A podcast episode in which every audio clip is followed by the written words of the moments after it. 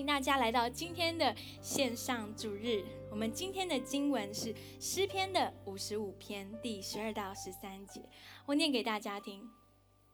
倘若是仇敌辱骂我，我还能忍受；倘若是恨我的人欺凌我，我还可以躲开。可是竟然是你，我志同道合的伙伴，我的挚友。让我们一起来祷告。父神，我感谢赞美你，我谢谢你的同在，我谢谢你的恩典，我也谢谢你是那位公义不改变的神。父神，你帮助每一位今天可以听到讲道的人，你让他们可以敞开他们的心，打开他们的耳朵，让他们心更多的柔软，来被你的道来接近，被你的道来触摸，让他们可以更多不只是经历到你的恩典，也要把你的恩典来更多的给身边的人。谢谢你，父神。我们以下时间完全交在你的手中。我们祷告，奉耶稣宝贵的名求，Amen，Amen，Amen。你知道，如果你跟我一样在台湾长大的话，你可能身边有很多家人，甚至是朋友，他们都还不认识耶稣。你知道，在几年前我刚开始呃回应全职传道人的时候，我那时候就跟我一个 cousin 在聊天，然后他就还没有信主。所以他就知道我在教会，我是一个基督教，嗯，我是基督教。然后在教会的时候，他就说：“哦，教会啊，我知道，我知道嘛，我去过教会。”我说：“真的，真的？那你觉得教会怎么样？”他就说：“哦，我知道你在干嘛，就是你们就会把那个呃祷告写在纸上嘛，写一写之后，然后就拿去烧掉，呃，烧了之后，那上帝就会看到你的祷告这样子。然后我听了就啊。” OK，那你的教会可能跟我的有一点不一样，然后他就开始很关心我，就说啊，你这个就是信信就好啊，不要太认真啊，不要走火入魔啊。那我已经是传道人了，你知道？然后他就讲讲着讲着，他就问我一个问题。OK，我称他为灵魂拷问。OK，为什么叫灵魂拷问？因为当你需要回答这个问题的时候，你可能要好好的想一想，才有办法回答他。OK，他就发出了一个灵魂拷问，他就突然问我说。那如果有人杀了你的爸妈，你真的有办法原谅他吗？如果有人杀了你爸妈，你真的有办法原谅他吗？他讲这句话的时候，我觉得非常有趣，因为他可能已经比很多的基督徒还要理解这个信仰的核心。他今天问的不是说，哎，那你们奉献跟我们香油钱有什么差别？或者说，那你们传道人可以结婚吗？你们是不是不能婚前性行为？他都没有问这些问题。你知道这些问题，你可以在 YouTube 上面打 “asking for a friend”，牧师我朋友想问，你就可以得到很多的答案。我们在里面都有回答他。他今天问的也不是在讲说啊，我知道啦。如果呃有人呃就是冒犯你，如果他不经意冒犯你，你可以很快原谅他。但我现在要问的是，如果他犯了滔天大罪，他如果对你做了一些没有办法饶恕的事情，你还有办法饶恕他吗？你还有办法饶恕他吗？这就是为什么今天的讲道主题是：我还有办法饶恕吗？我还有办法饶恕吗？这问题我们也在问自己。我们今天也要来更多的来思想这样的问题。来跟大家分享一个小黑和小白的故事。你知道，小黑和小白他们是非常要好的朋友。他们一起长大，然后每次在班级里面，他们座位都喜欢坐在旁边，喜欢一起聊天。要考试的时候，他们会一起去图书馆，他们会一起作弊，然后他们会在课堂上面偷打扑克牌，然后一起屁话，被老师一起叫去走廊罚站。他们在很多的状况下，不管是来嗯下课，他们钟一打，就两个人抱着篮球一起去霸场。或者是今天有人惹到小黑，小白就会把他站出来挺他，然后去揍那个人。或者是小白还要追女朋友的时候，小黑也会去帮助他。他们两个非常的 close。你看他们的 IG、Facebook 所有的动态贴文，都会看到彼此在对方的这些这些呃 social media 这些社群媒体上面。然后甚至他们两个一起来信主，一起来到教会，在同一个服饰团队，他们加入同一个小组，他们非常 close，一起读经，做很多很多的事情。小白非常的爱小黑，他是他非常要好的朋友，所以小白结婚的时候，他还邀请小黑来当他的伴郎。他们关系非常的好，小白也把他在生命当中他想要去带到坟墓里的秘密，都让小黑知道。他们非常的 close，直到有一天，直到有一天，小白才发现，原来小黑和小白的太太一直都有婚外情。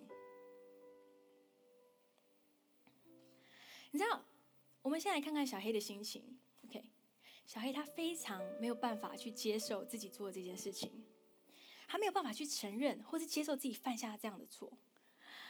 小黑没办法去认错道歉的原因，是因为他如果承认了他做了这样子的行为，那不就跟我这个人绑在一起吗？我怎么能承认我是这么烂的人呢？我怎么能够去接受我是这么差劲的人？我怎么能对我的兄弟做这种事情呢？所以，当小黑这样的一个羞耻感产生的时候，他就容易有一个自我防卫的反应。他想要去掩盖他做的事情，还有躲避这个责任，甚至更加的生气，而且对小白更暴力。甚至他会去做一些言行举止，是让周围的人可以也感觉到那个羞耻感。有些人听到这样的故事，就很能够共鸣，说：“对呀，对呀，虽然我没有一个朋友这样背叛我，但是我生命中也有这样的小黑啊。”这个小黑他是谁？他是我的爸爸，他明明就应该要爱我啊！可是为什么他要说这些言语暴力，对我说这些话，然后让我觉得很自卑，让我长大了之后都还是没有办法爱自己，还是很讨厌自己呢？有些人会说，小黑是我的先生啊，我们交往了这么久，他是我一辈子爱跟服侍的对象啊，他怎么能够背叛我去爱别的女人？有些人生命当中的小黑是你最要好的朋友，说我知道，他明明是应该要保护我们，是那么要好的朋友，他怎么可以性侵犯我呢？你知道，亲爱的小黑和小白，我今天准备了两封信要送给你们，我先把它摆在旁边，最后我会来读这封信。为什么要讲这个故事？因为常常我们最难饶恕的人，就是在最亲密的人之间。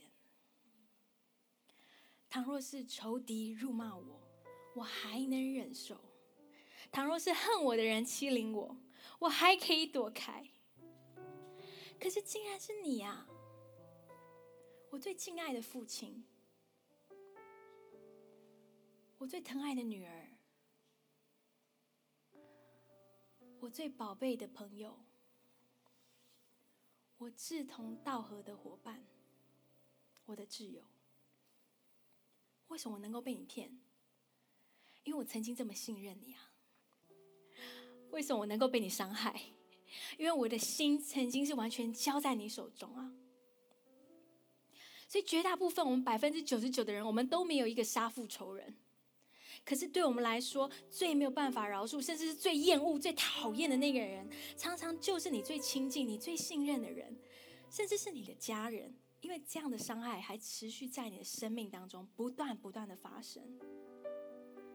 所以你知道，凯撒大帝他当时在元老院被很多人刺杀的时候，很多人的剑插在他的身上，他都站住了。可是当他看到他的好朋友 Brutus 也来刺他的时候，他说了一句很有名的话。他说：“也有你啊，Brutus，也有你啊。那我倒下吧，也有你啊，那我也不用活了。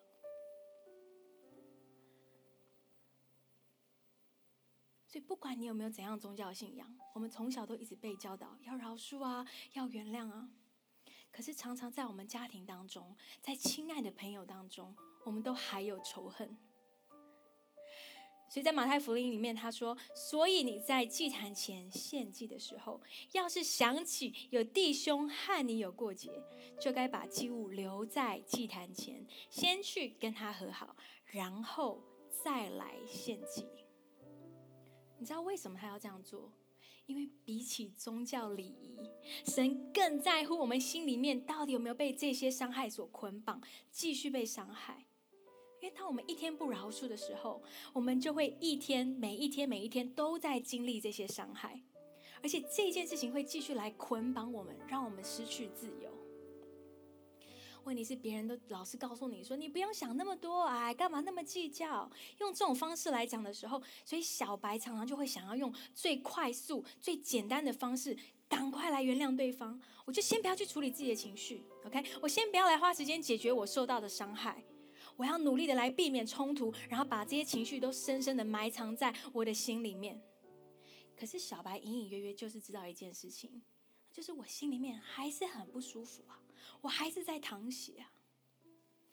小白当然知道要饶恕，他很有可能他就会说：“好，我决定了，我饶恕了。”但是，OK，如果你还有一个但是，代表这个饶恕过程还没有结束。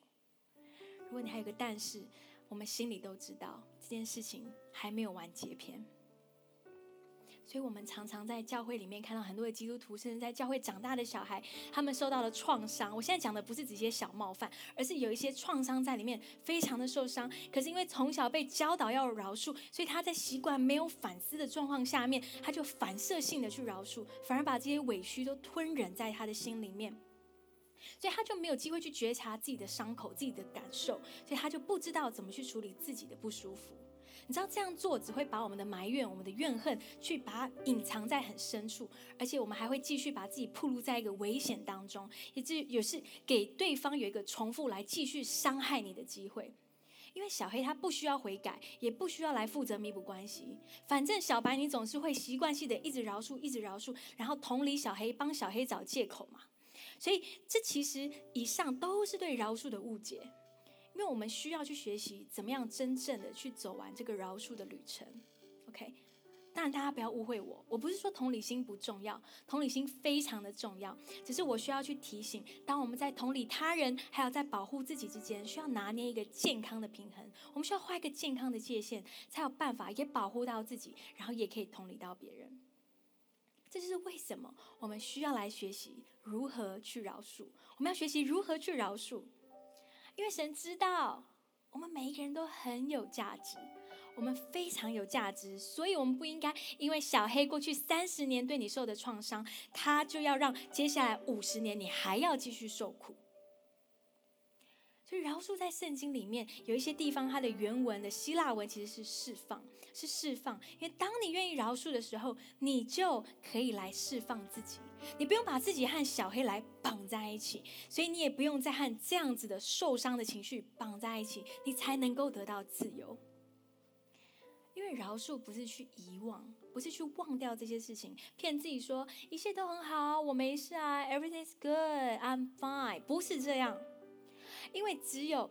一个表面和平的幻觉，你会以为说“我没事，我没事”，你骗自己，你有一个表面和平的幻觉，然后你最后什么事也没有面对，你什么事也没有去解决，甚至小白他可能会用各样的方式引头来麻痹，还有解决自己里面的悲痛跟愤怒，这样你才不会感觉到小黑对你的伤害。因为我们常常都想要在很短的时间内去换取很长远的成功，比如说我们最喜欢，如果在几周内瘦掉几磅几公斤，我们在几个月内用几种方法，靠着这样就能瘦多少？我们想要赶快看到体重计的数字可以掉下来，这就是我们想要用非常短暂的快乐来换取一个长途的成功。可是处理伤痛只有两种方式，只有两种方式。第一个是你可以把它埋起来，完全不去处理它。可是第二个，你可以开始慢慢处理，开始这个旅程。因为有一些想要马上就站起来的小白，他明明受伤了，所以他很草率的处理，很快的赶快处理，以为自己不要去想就好了。可是到后来受伤的那个反扑力量更大，让他更难过。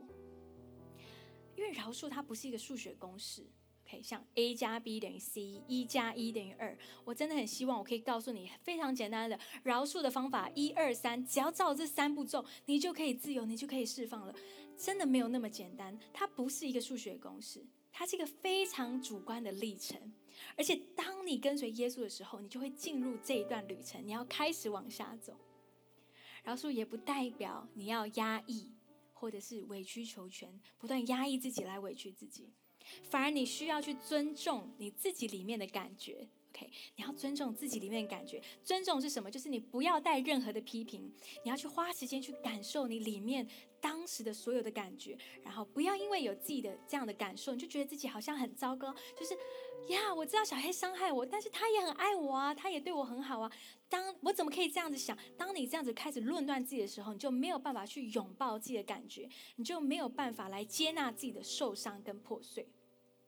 你需要去接纳这些东西，才有办法诚诚实实的带到神的面前来承认说：神，我就是有这样的需要，我有这样的伤害，求主你来医治我，你来帮助我。这时候我们才能够从神那边得到医治。所以对这样亲密的人来说，饶恕就是说，我不想要再让这件事情变成我们的隔阂，或是我们的拦阻，去挡在我们的关系中间，来影响我们的关系，而是我想要来重新去建造我们彼此关系的桥梁。可是，请你也不要误会我，因为饶恕不代表你可以马上像以前一样来信任他，也不代表你在接下来做的所有的事情可以来帮助你们回到破碎之前关系的样子。只是最美好的饶恕是什么？最美好的饶恕，它就像是一支双人舞，它需要来彼此配合，来彼此配合。你知道，饶恕他就像是跳一支舞一样。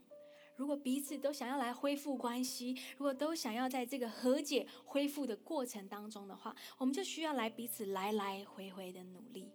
也就是说，我们需要让小黑来补偿，来重新建立这个信任感，我们才可以邀请小黑再一次回到我们的生活当中。小白也是，你不要抓着这件事情不放，一直拿这件事情来控告小黑，然后你欠我的拿这件事来控制他。我们也需要去做自己负自己的责任。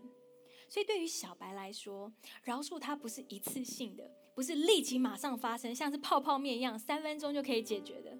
而是持续进行的行动，它是一个持续进行的行动。因为每一次过去伤害你的画面，那些声音再次来侵袭你，来伤害你心灵的时候，你都需要来到主耶稣的面前，不断的练习说：“主，我已经做过这个决定了，我已经饶恕他了，所以我可以选择去脱离这个强迫性的思考，也不会一直沉浸在这样子痛苦的悲伤当中。”当然，这不表示我们要马上的信任对方。因为重建关系就是像一支双人舞一样，我们需要来回不断的努力，有时候进，有时候退，以为觉得自己好像已经已经够往前了，可是突然又退了几步，这就是一个历程，这就是一个非常真实的生命的历程。我们都需要来彼此负我们需要负的责任，而剩下的是交给天赋。最后关系会怎么样，会在天赋的手中。所以对于大部分的小黑来说，可能都不知道。要怎么样去面对这样的自己？常常会假装没有这回事，而且会想要像以前一样的来生活，然后期待拜托小拜托小白不会有事。我们期待时间可以来冲淡一切，可是这样会造成小白开始来慢慢的疏远你，这个关系就会慢慢的死去。所以，当小白告诉你他的感受的时候，很多小黑可能会很防备，甚至会指责对方说：“你还不是要怎样怎样？都是因为你怎样怎样，我才怎样怎样。”当你这样说的时候，我想要鼓励你们，你也要学会怎么样来饶恕自己。只是饶恕自己，它并不是，并不是一个终点。OK，饶恕自己是一个开始，而是当你饶恕自己的时候，你才可以去坦然的来承认自己对小白的伤害。你不但是承认他，而且你可以鼓起勇气，可以诚心的对小白来认错，甚至去来补偿他，你就不需要再继续背负这个罪疚感。所以道歉也代表你尊重这位你受伤的小白，你伤害的小白，让你可以谦卑下来，重新和他连接。所以圣经上说，你们要结出与悔改相称的果子，你们要结出。悔改相称的果子，悔改是什么？它是你内心认罪，你已经知道自己错了。而果子是什么？它是你外在行为还有你态度的一个改变。所以，如果小黑愿意去修复的话，可以给小白一个机会，让他去说出自己心里面受伤的过程。所以，不管对方是好好的讲，还是边骂边哭，甚至骂脏话，我们在听的时候都不要觉得自己是一个很糟糕的人。因为不管你再怎么样气自己，最重要的是对方到底知不知道你很在乎他的感觉。当小白很坦诚跟你说的时候，这反而是一个机会，这是一个敞开的门，让我们来修复我们曾经犯过的错误。这是为什么我们小黑会需要来具体的来说自己到底犯了哪些错，而且来道歉弥补小白。OK，如果你听到这里的时候，你感觉说：“哎，拜托，也不是都是我是小黑啊。”这件事情上，对方也没有这么白啊，OK？没错，我们确实都有点灰，OK？但是我们只能去控制自己可以控制的，所以我们需要先去聚焦在自己所做的事情上面。因为马太福音也教导我们，他说要先除掉自己眼中的大梁，才能看得清楚，好清楚弟兄眼中的小刺，OK？所以我们需要去试着来拥抱对方的伤痛。我们需要去放下自己的感受，来同理对方。所以不要再说哪有这么严重，还不是因为你怎样怎样。当你这样说的时候，你就代表说你更看重自己的感觉。可是我要鼓励你，你不知道他的感觉，你需要先来拥抱对方的伤痛，对方的感受。你也不要急着为自己辩护，你反而要把对方愿意说出来这件事情当做一份礼物，好好的来收藏。因为如果他不在乎你，他不会说出来。因为去疏离你，然后远离你，避开你，比说出他的伤痛还要容易很多。所以小黑，你要去理解，有时候小白他会需要去寻求报复，是因为在受伤之后，常常我们想要脱离这个受害者的角色，我们想要拿回那个权利，摆脱这个无力的感觉，所以我们会想要去去更多的说，我也想要做一样的事情，让你知道我的感觉是什么。所以在这个时候，如果小黑你愿意用同理还有耐心去陪伴他，而不是用一些讲道理啊、不屑啊来回应他的伤痛的话，就可以让小白好过很多。因为其实报复的背后有一个需求，它隐藏的什么需求？就是需要被了解的需求。为什么需要被了解？因为我想要做这件事情在你身上，你才知道我的感受是如何。OK。因为每一个受伤的小白背后，其实都有一颗需要被了解的心。所以在这个状况下，如果你已经没有办法补偿，甚至是你觉得已经已经没有办法，他可能不在这个世界上，或是没有机会了，你也可以去采取其他的弥补的行动，或者其他的回顾，来证明自己不会再重蹈覆辙。因为当我们心中有悔改，就需要来结出果子。当然，我们也要给小白一个自由。这个自由是什么？他可以选择饶恕，或者选择不要饶恕。因为最美好的饶恕是什么？饶恕的终点是什么？是到有一天，那个受伤的人不需要再提起这个伤痛，而这个加害者也不会再被这个罪疚感给捆绑。如果我们能走到那一天，那这个饶恕的旅程就结束了。在圣经里面，他说：“你的弟兄若犯了罪，要责备他；他若悔改，要饶恕他。就算他一天得罪你七次，每次都对你说‘我悔改’，你都要饶恕他。”这是耶稣说的。可是使徒却对主说：“请你加添我们的信心，请你加添我们的信心。”你知道，对于很多小巴来说，他讲到要饶恕的时候，就总是觉得是不是我信心不够，我没有办法去饶恕他。我想要求主给我更大的信心，能够去饶恕他。可是你看一下耶稣他怎么回答？耶稣说：“哎，饶恕需要的不是大的信心哦。你看主回答什么？他说：如果你们的信心像一粒芥菜种那么大，便可对这棵桑树说：连根拔起，栽在大海里，它必服从你们。”你知道，在这边讲的芥菜种的信心，他不是在讲说哦，如果基督徒我们想要干大事，我只要一点点信心，我就可以呼风唤雨。他说的不是这个，在这里的意思是说，饶恕不需要这么大的信心，你只要一点点，你只要听耶稣的话就对了，你顺服他，照做就对了。为什么耶稣会给我们这样的命令？为什么会要我们去饶恕？他给这个命令的原因，是因为他知道仇恨会怎么样来侵蚀我们的心灵，破坏我们的心灵，让我们被局限，让我们被让我们被捆绑。所以这是为什么我们每个人都需要先被白白的饶恕，我们才能够去饶恕人，才能够去争取饶恕。所以，绝大多数的人在这一生当中，可能至少对一个人你会耿耿于怀，你没有办法原谅他。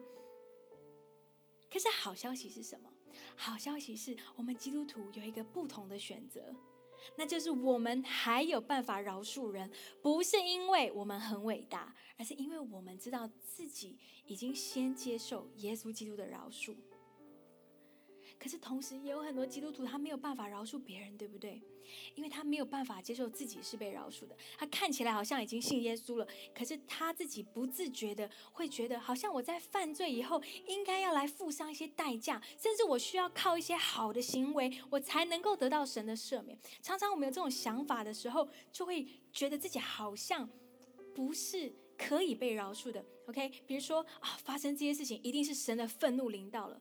我一出门就下雨，一定是我昨天没有悔改，我昨天没有认罪悔改，或者是啊台风来了，所以很多土石流让很多人死亡，一定是神的惩罚。你知道，可能有人就是人类的滥垦滥伐才会造成土石流，海啸来了卷走很多人，一定是神的愤怒，神的惩罚。可是你知道，可能是人类让气候变迁才会造成海啸。所以，如果你觉得自己的悔改不配得被饶恕，有没有可能这是一种骄傲？如果你悔改了，你觉得神没有办法饶恕你，这是一个骄傲，就是说我比神还要公义，我比神还要公义。甚至当你看到有一些人做一些事情，你心里去论断他说：“我绝对不可能做这种事。”当你有这种想法的时候，代表你觉得自己比别人好，你有一个优越感。当你优越感在里面的时候，就会失去恩典。所以，如果你觉得你自己的悔改没有办法被饶恕，你就没有办法饶恕人。如果你觉得自己悔改以后还需要被惩罚，那你就不懂什么叫真正的饶恕。可是你知道吗？神他永远不会惩罚你，因为当你信耶稣的那一刻，你知道神他已经做了什么？他已经为了你惩罚那位无罪的耶稣，他已经为了你的一切、你的一切罪、一切过犯、这些羞耻感、罪疚感，他已经为你上了十字架。所以神不会惩罚你，因为他已经惩罚了那位无罪的耶稣。所以会更多来解释正义和恩典。正义和恩典是什么？就是常常我们遇到这种状况，小白就会不服气，说：“好，我可以饶恕他。”那小黑呢？他应该要接受惩罚。这些人怎么办？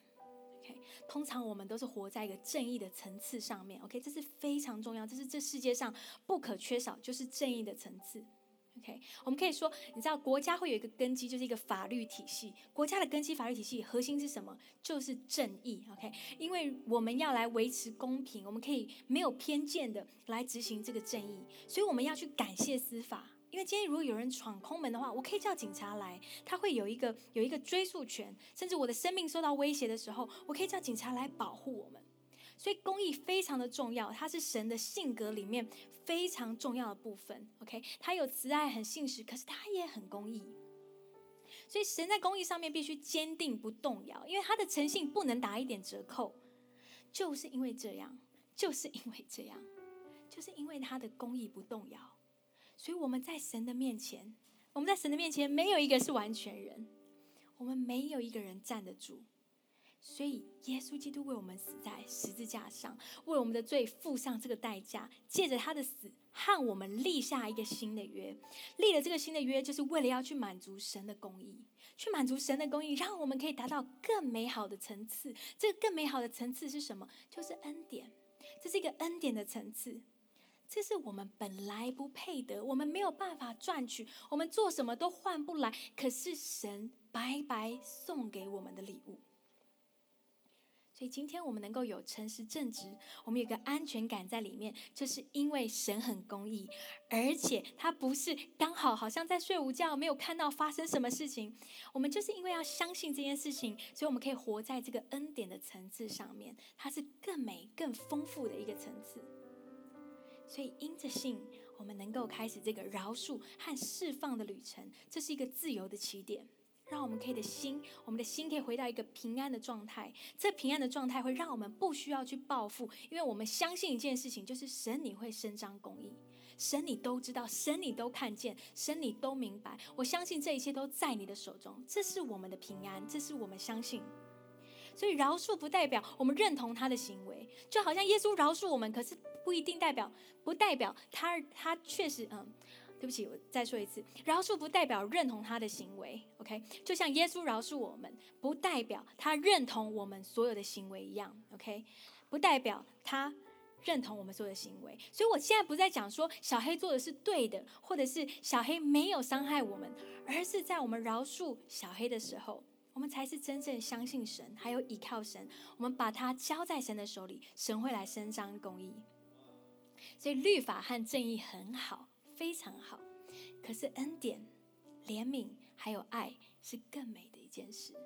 OK，恩典、怜悯跟爱更美。因为我们原本在正义的这个层次上面，我们本来应该要去接受我们犯罪应得的惩罚。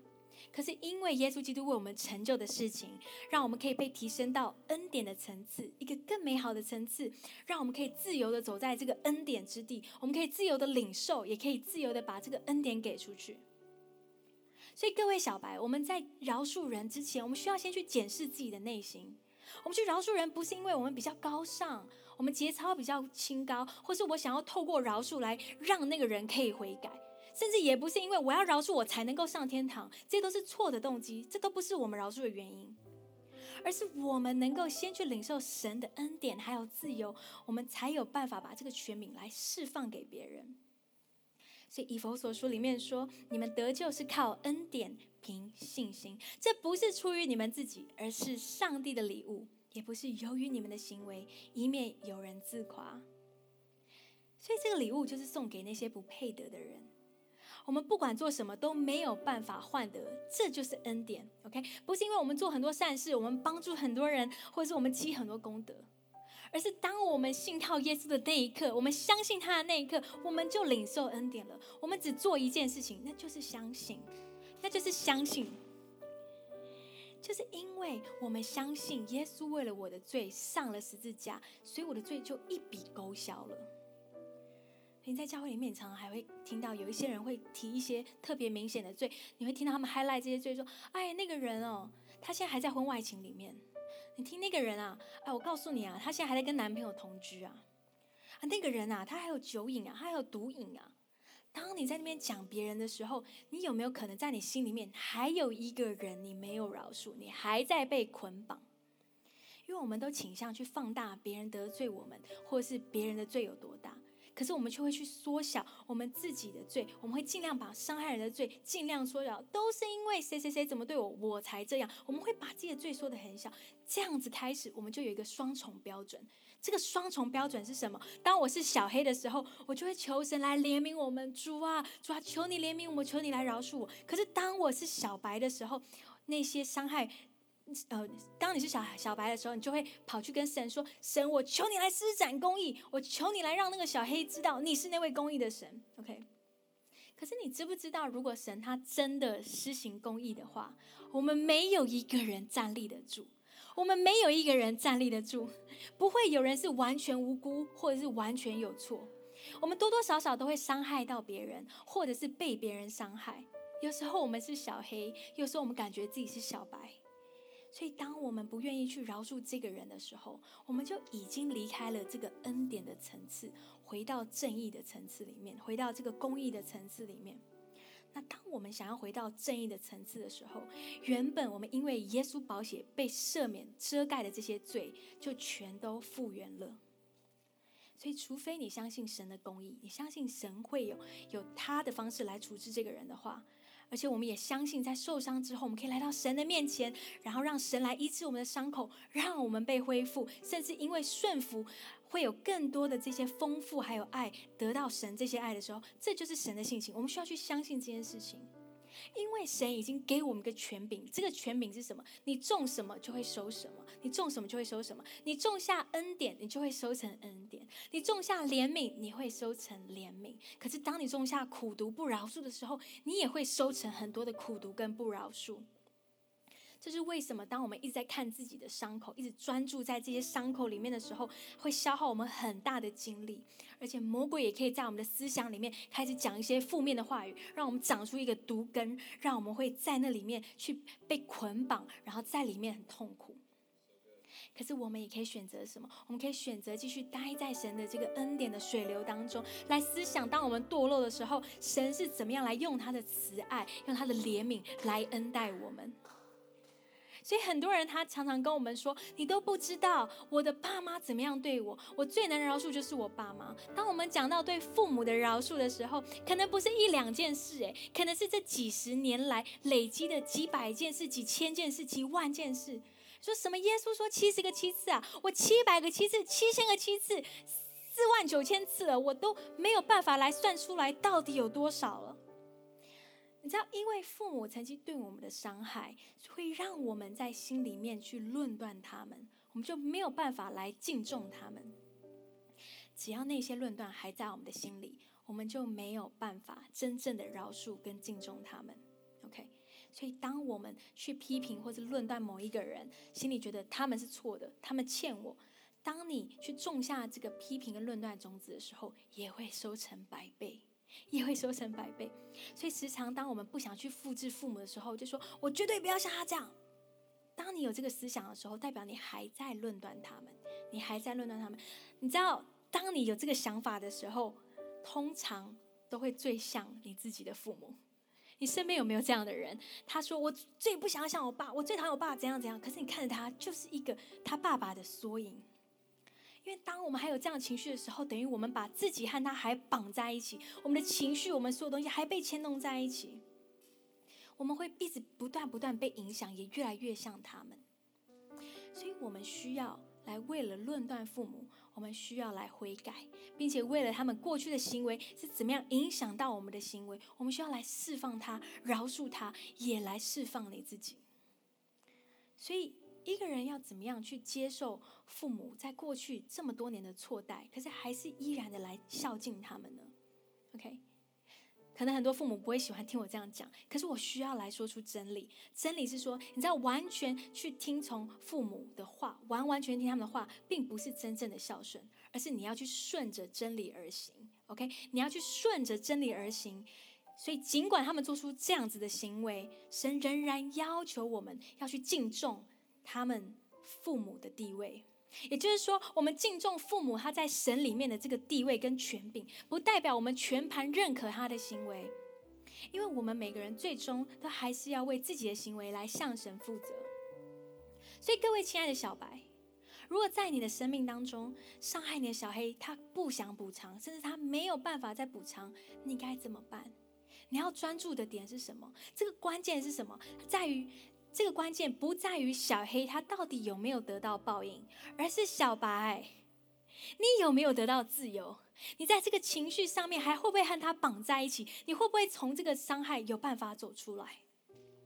所以，如果我们知道怎么样去饶恕身边的人，我们也可以让身边的人有一个安全感，就是我们不会对身边的人怀恨，而是会去恩待他们。哥林多后书里面说，这一切都是上帝的作为，他借着基督使我们与他和好，又把劝人与他和好的职分赐给了我们。也就是说，上帝在基督里使世人与自己和好，不再追究他们的过犯。他已托付我们去传扬这和好之道。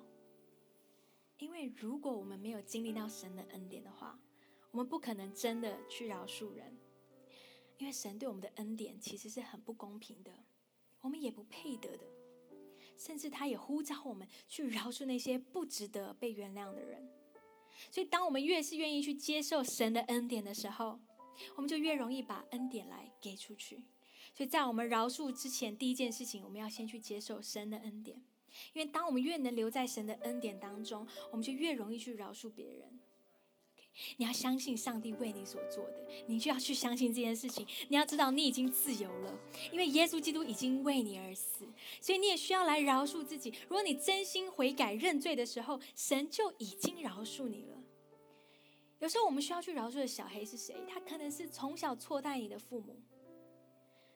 有时候我们需要去饶恕的小黑，是我们每天都需要见面的同事。有时候我们要去饶恕的小黑。可能是你再也不会看到的前男友跟前女友。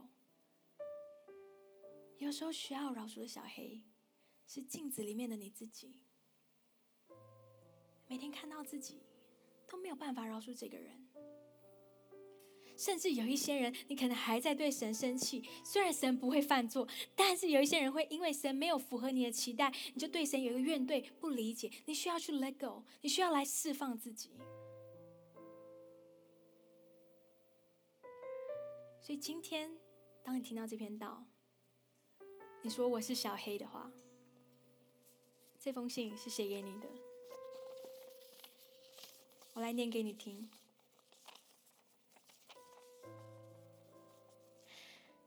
亲爱的小黑，有时候我们生日的时候，会想要送自己一个很想要的礼物，可是最美好的礼物。就是去相信耶稣基督已经为我们的罪付上代价，他的保险已经洗净你的羞耻感跟罪疚感。所以我想鼓励你，把这份饶恕今天也当做一份礼物送给你自己，因为当你今天愿意接纳自己、饶恕自己的时候，就是一个旅程的新开始。你让自己不用再活在被定罪里面。我祷告，你可以重新认识自己的价值，有勇气去弥补自己所造成的伤害，而且重新去建立关系。Pastor A.J. 那如果你是小白的话，我要念这封信给你听。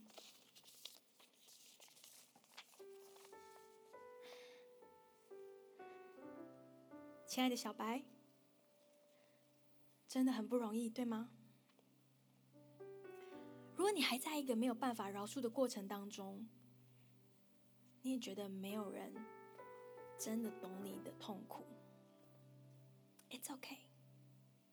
神完全了解你，他懂你的感受，他都晓得。我祷告神在这样的过程当中，让你会更深经历到他的同在。我也想要祝福你。可以更多来经历到耶稣基督的恩典，而且这个恩典会多到一个地步，多到一个地步是你不得不给出去，甚至有一天，你能够把饶恕当做一份礼物，去送给那些你还没有办法原谅的人，也求他赐给你智慧，教导你如何保护自己，如同他保护你一样。Pastor A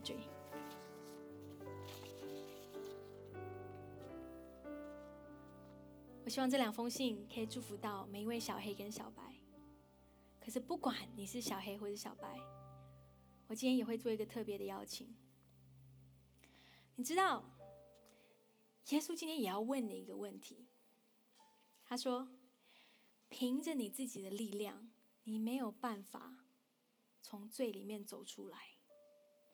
你愿不愿意让我来帮助你？你愿不愿意让我来帮助你？”如果你从来没有接受过耶稣基督成为你的救主，你想要邀请，我想要邀请你，今天神他想要来帮助你从这样的捆绑里面走出来，让他的保险可以来遮盖你，可以来帮助你。所以，如果今天你听到这篇信息，你说这也是我想要的一份礼物，我想要这样的恩典。就是耶稣基督，他已经为你付上代价，他已经为你上了十字架，让你有这样的恩典，让你可以来信靠他。你也愿意让他成为你的救主，也成为你的主的话，我不管你在哪里，我想要邀请你现在把你的手放在心上，让我来一起带你做这个祷告。我念一句，邀请你可以一起念一句。亲爱的天父，我们来到你的面前，我谢谢你，让你的独生爱子耶稣基督。为我们死在十字架上，并且在第三天复活，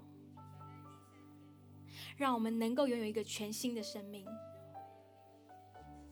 我承认我是一个罪人，求你来赦免我所有的过犯，洗净我的羞耻，并且带领我来跟随你。让我有一个充满盼望、全新的生命。